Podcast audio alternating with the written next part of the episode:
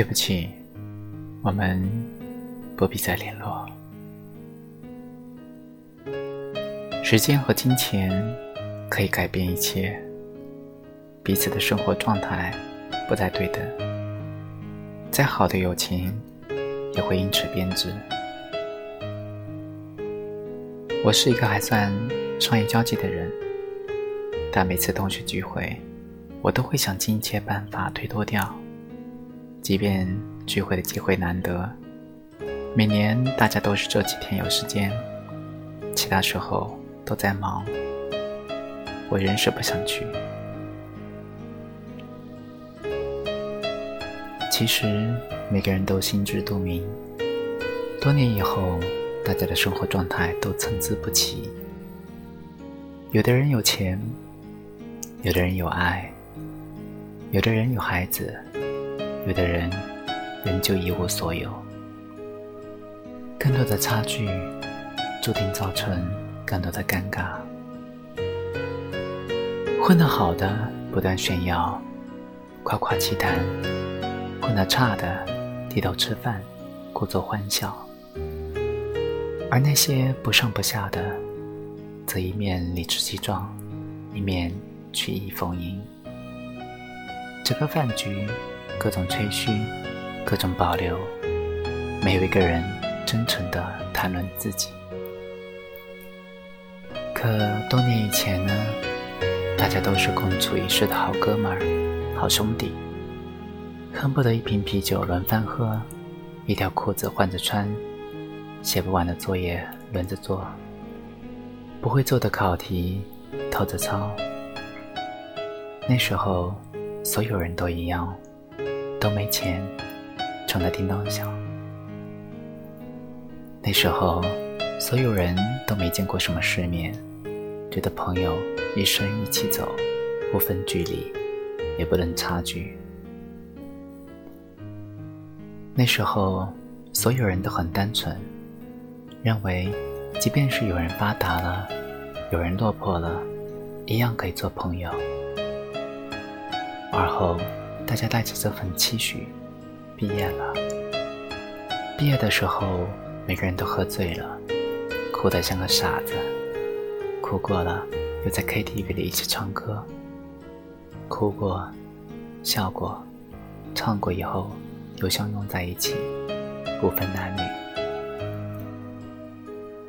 在记忆中，那是我们关系最好，也是最紧密的时刻了。最后，大家一个一个背着行李，有的南下，有的北漂，各自闯天涯。混得好的会告知所有人自己的手机号、微博；混得不好的，什么也不会说。极少的一部分人还会继续联络，大部分即便在一个城市，也好几年不见面、不联络。有的人结婚了，有的人离婚了，有的人买房了，有的人卖房了。所有的消息都是私底下打听来的，没人当面问。后来有了微信，很多人都从微信上找到原来老同学、老朋友，但基本上加过了。仅仅就是加过了，不会再聊，也很少点赞。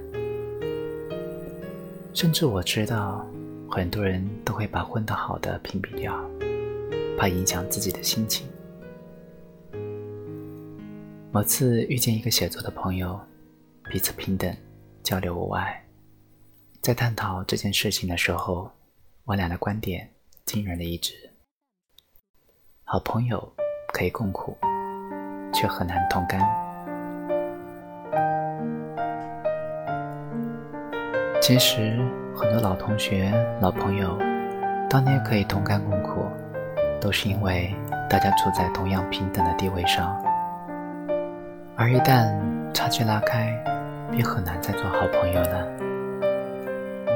大家的友情还在，只是继续像从前那样相处下去，就有些艰难了。是我自己，毕业以后选择写作，无论是微博还是朋友圈，都是以作者的身份居多，很少提及我在公司的经历。因为没有经历过，很多老同学看我写书登报，在各大平台上发文，仿佛出尽了风头。某一次，我在街头遇到了当年的室友，我俩都在等同一班地铁。他见了我，第一句话便是：“嘿，你这种人也坐地铁呀？”我嘿嘿一笑，说：“当然要坐。”他又开始探我的话，问我家里是不是有车，是不是今天信号。我说没有，坦诚地说，我不会开车。听过之后，他仿佛也不踏实，接着跟我说：“其实啊，有钱就行，车不车的都是摆些样子。”整个对话，他都是在用各种方式探听我的消息，和当年一起逃课、一起打球、一起在路边撸串时完全不一样。那时候。谁有了女朋友，谁得到了奖学金，大家都坦诚相待，从不遮掩。而现在，却彼此连工资都不会透露了。是差距，让我们变得陌生，不再联络。寒暄几句过后，他提前招手下车。离别前，他对我说：“还有谁谁谁也在北京。”也是海淀区，离我公司不远。哪天咱们一起聚聚。我很开心，连说好啊好啊。可是这个小聚，却在这句话之后销声匿迹。可能我还是期待聚一聚的，但他心里清楚，说过就拉倒。他不会联系我，我也不会联系他。不是谁变了。只是大家都不想这么辛苦。个校友，也是写作上的朋友，毕业后我们却一直在交流。我们分别以后，他也说哪天找当年的好朋友一起聚聚。我也答好啊。没过几天，我们真的聚在了一起，扯皮、开玩笑、谈论写作。谈论圈子里的潜规则，没有太多拘谨。同样是老朋友，一个很有可能永不联络，一个会一直交往。区别在哪儿呢？可能就在于彼此之间是否可以同行吧。圈子、地位、步伐，是否在同一条水平线上？因为处于同一个圈子。大家可以交流无障碍，处在同一个地位上，交往是最没有压力的。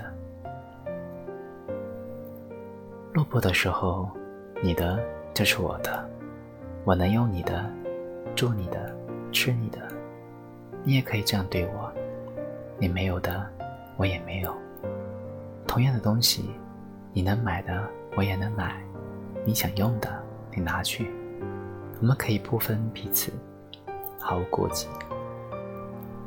一旦你富了、红了、火了，我便不再涉足你的世界。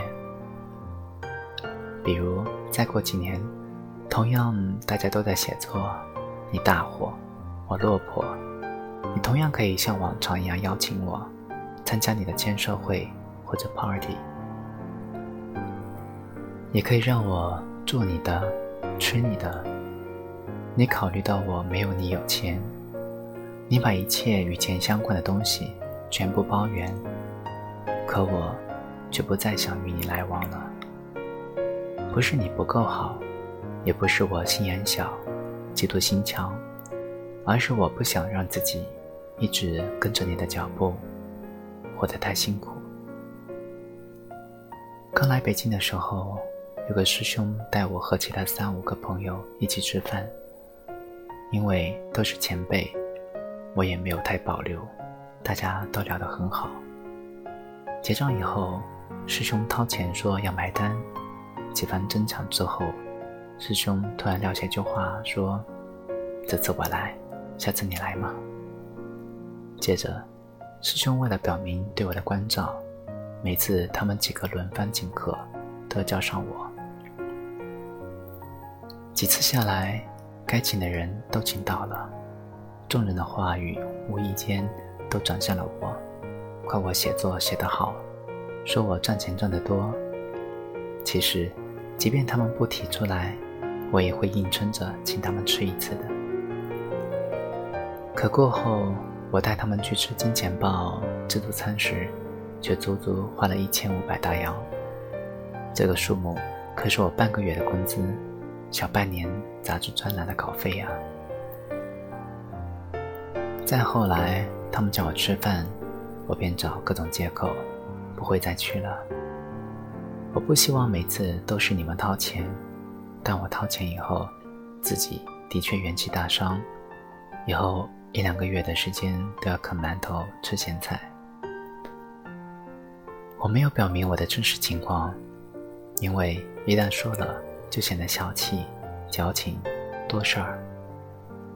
但我的确是一个有尊严的人，我不与你来往，并不是不想继续和你交朋友。而是我真的不想因为追随你们的脚步而伤筋动骨。当然，你有钱有地位以后，可能一切也都没有改变，对兄弟的感情也没有变。可当年一起住宿吃泡面的人，却只有我了。看你的锦衣玉食，我会眼馋；仰望你的高楼，我的脖子也会酸。都不在同一个平台上对话了，我们为什么还要再联络呢？就像老炮里面有钱后的洋火，六爷去找他，他二话没说就塞给他几万块钱。可六爷呢，抽烟摆谱，张口闭口都是当年的交情，训斥他不要谈钱。不要功利，太俗。闲扯了半天，说了些有的没的，最后杨火忍不住直接点破，意思是说自己没变，你有什么事儿我可以帮你，但你有事不说，让我怎么做？如今时过境迁，六爷还是整天游手好闲，住在胡同里。没事儿，喝酒聊天，但杨火儿可能当个了一分钟，都会损失几千几万。两个不同世界里的人是不可能理解对方的。